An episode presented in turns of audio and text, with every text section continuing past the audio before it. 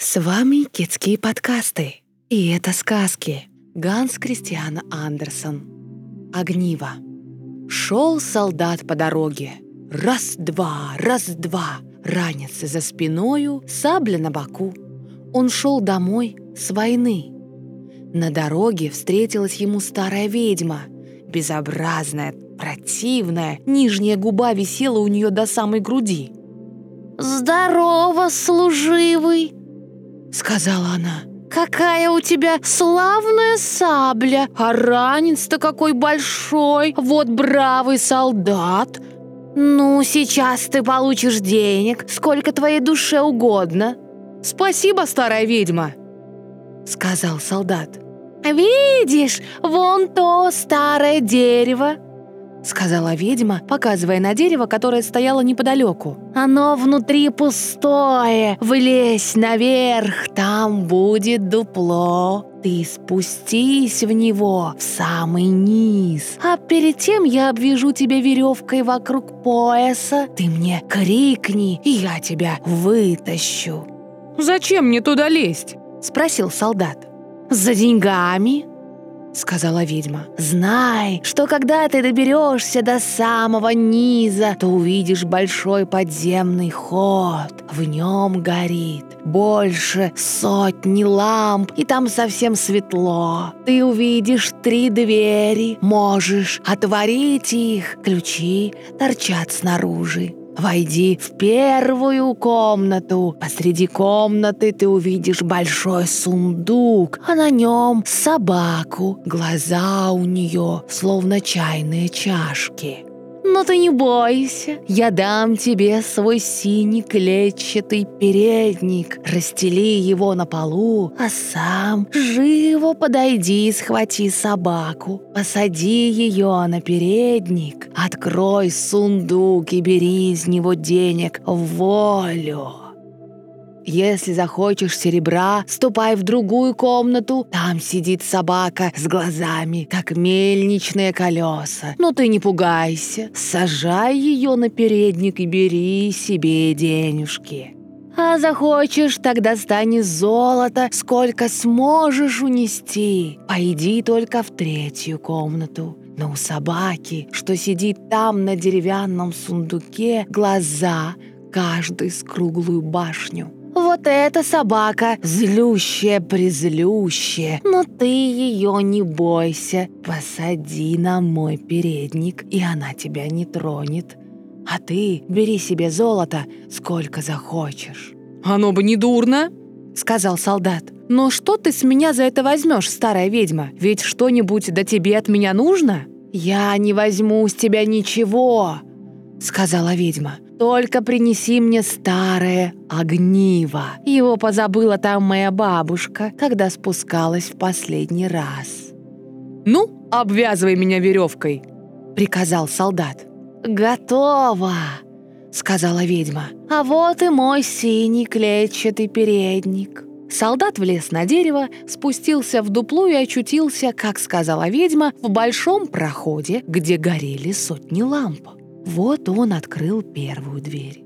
Ох, там сидела собака с глазами, как чайные чашки, и таращилась на солдата. «Вот так молодец!» — сказал солдат. Посадил пса на ведьмин передник и набрал полный карман медных денег. Потом закрыл сундук, опять посадил на него собаку и отправился в другую комнату. Ай-ай, там сидела собака с глазами, как мельничные колеса.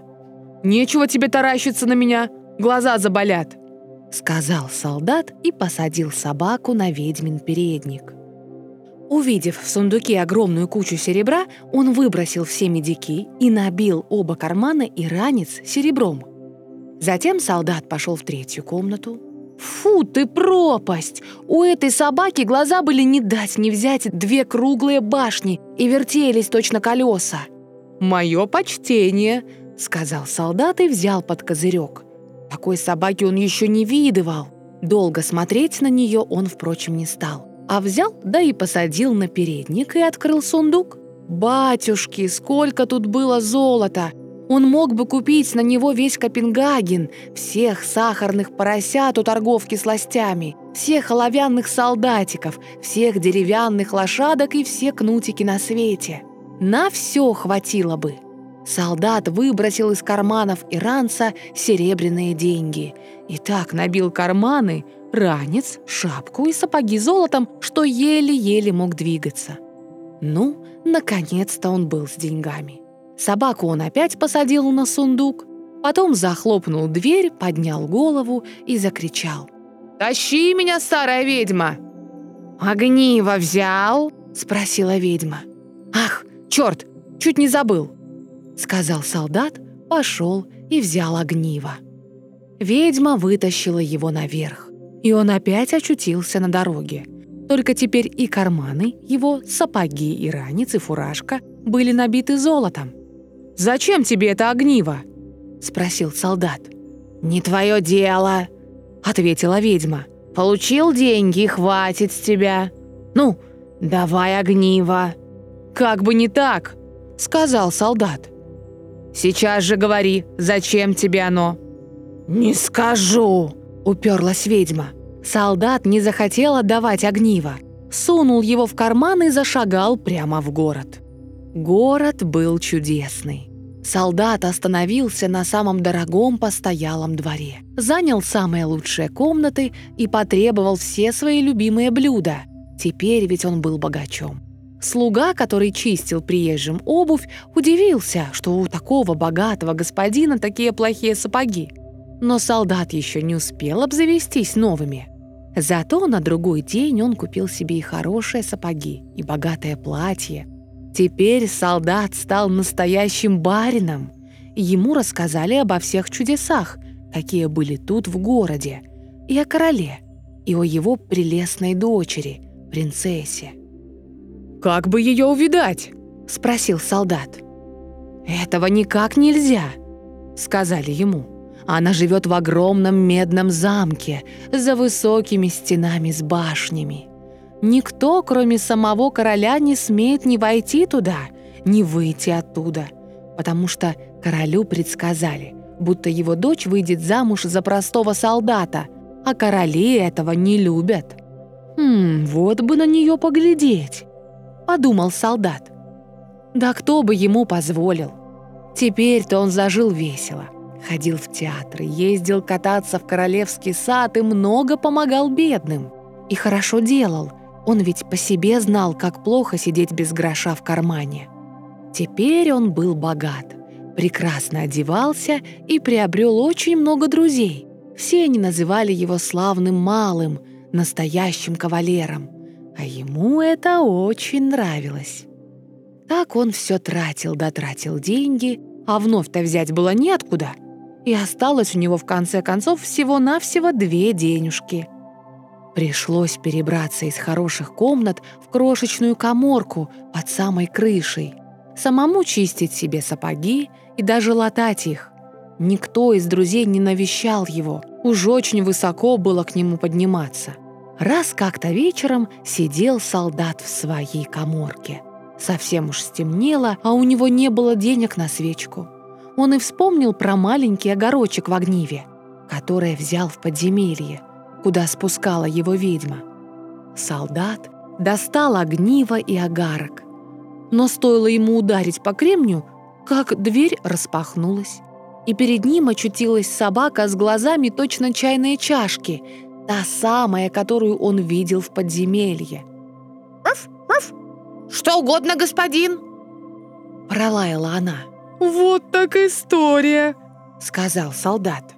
Огниво-то выходит, прелюбопытная вещица. Я могу получить все, что захочу.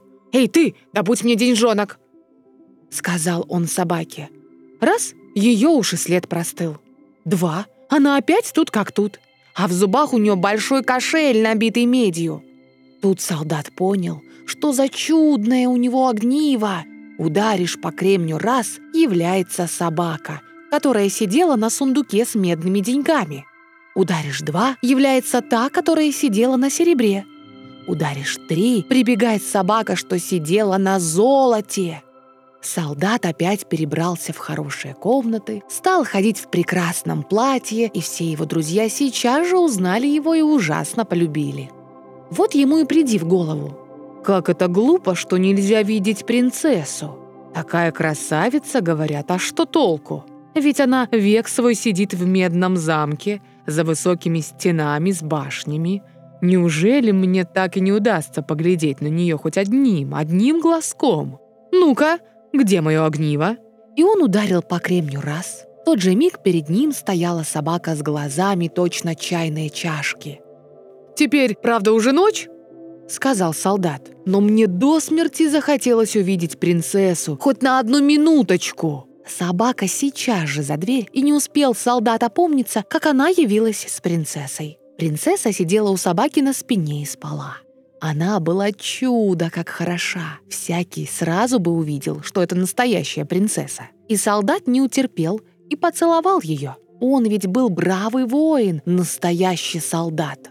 Собака отнесла принцессу назад, и за утренним чаем принцесса рассказала королю с королевой, какой она видела сегодня ночью удивительный сон про собаку и солдата, будто она ехала верхом на собаке, а солдат поцеловал ее. «Вот так история!» — сказала королева. И на следующую ночь к постели принцессы представили старуху Фрейлину. Она должна была разузнать, был ли то в самом деле сон или что другое. А солдату опять до смерти захотелось увидеть прелестную принцессу. И вот ночью опять явилась собака, схватила принцессу и помчалась с ней во всю прыть. Но старуха Фрейлина надела непромокаемые сапоги и пустилась в догонку. Увидав, что собака скрылась с принцессой в одном большом доме, Фрейлина подумала, «Хм, теперь я знаю, где их найти». Взяла кусок мела, поставила на воротах дома крест и отправилась домой спать. Но собака, когда принесла принцессу назад, увидала этот крест. Тоже взяла кусок мела и наставила крестов на всех воротах в городе. Это было ловко придумано. Теперь Фрейлина не могла отыскать нужные ворота. Повсюду белели кресты. Рано утром король с королевой, старуха Фрейлина и все офицеры пошли посмотреть, куда это ездила принцесса ночью.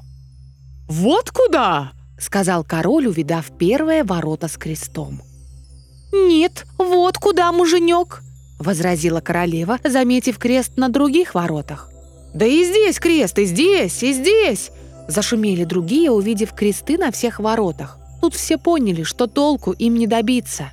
Но королева была женщина умная, умела не только в каретах разъезжать. Взяла она большие золотые ножницы, изрезала на лоскутки штуку шелковой материи, шила крошечный хорошенький мешочек, насыпала в него мелкой гречневой крупы, привязала его на спину принцессе и потом прорезала в мешочке дырочку, чтобы крупа могла сыпаться на дорогу, по которой ездила принцесса.